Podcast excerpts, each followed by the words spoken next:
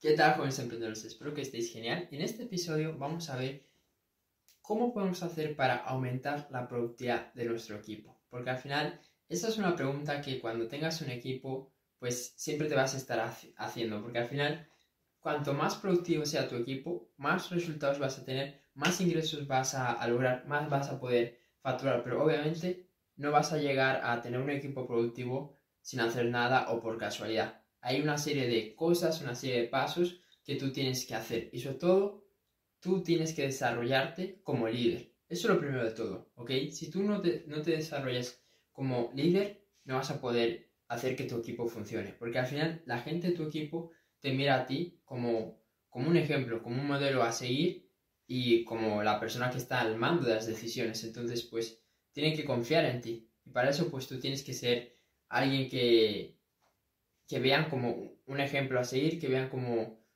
como un líder, ¿ok? Para no, para no explayarme más.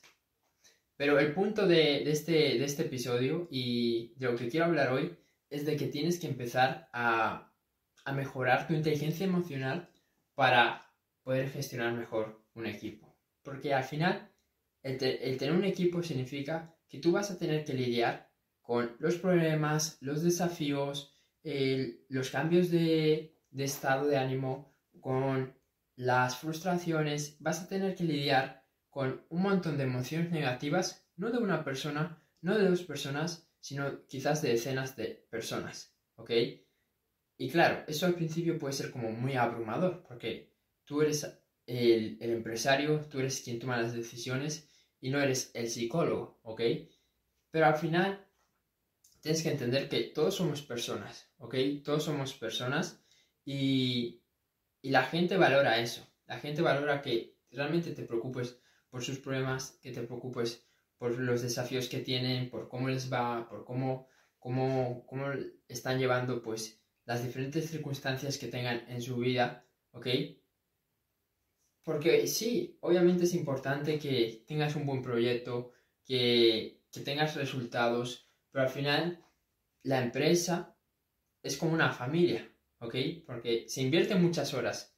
Si, si es jornada completa, son ocho horas todos los días que tú vas a invertir en un lugar. Así que obviamente, aunque sea el peor sitio del mundo, pues al final se acaba generando como una, una cierta eh, sensación de, de familiaridad, ¿ok? Entonces las personas, si ven que tú realmente estás preocupado por ellas, si ven que realmente tú quieres saber más de ellas y que tú realmente pues quieres como crear esa familia, pues todo va a ir mucho mejor. Eso no significa que tú no tengas que tener estándares, eso no significa que tú no tengas que regañar a alguien si no está cumpliendo esas expectativas, eso no significa que tú no tengas que exigir a todos que den el 100%. Pero al final, como te digo, son personas y, y yo por lo menos, no es que tenga un equipo de cientos de personas, pero las pocas actividades que yo delego en otras personas y que podríamos decir que forman parte de mi equipo, pues así es como yo lo hago, ¿ok? Tenemos esa relación laboral, pero a la vez yo también intento preocuparme, intento saber por su vida personal, intento saber cómo estar. Y eso he visto que al final hace que las personas conecten más contigo y que luego pues quieran seguir, seguir trabajando con, contigo, ¿ok? Y esto también no solo hago con con las personas que yo trabajo o que me dan un servicio, ya sean colaboradores o quizás personas de mi equipo, sino también con mis clientes, ¿no? Intento crear esa, esa relación, obviamente, siempre y cuando pues se haya generado esa, esa primera confianza, ¿no? Esa cierta confianza, porque no con todo el mundo pues te puedes abrir, ni todo el mundo quiere que te abras, ¿ok? Ni se quiere abrir. Y eso también lo tienes que, que respetar. Pero básicamente mi, mi sugerencia es que busques trabajar más esa parte de conectar de verdad con esas personas de tu equipo, porque eso es lo que va a hacer que haya más química, eso es lo que va a hacer que realmente funcionéis como una piña y que cuando vengan esos obstáculos que van a venir, cuando vengan esos desafíos, pues el equipo esté unido y si, si estáis unidos, pues vais a poder eh, atravesar esos desafíos con más, con más facilidad, ¿ok?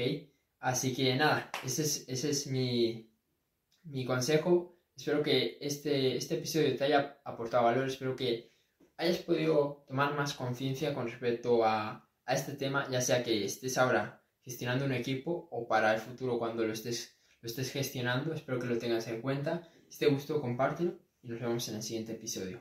Chao.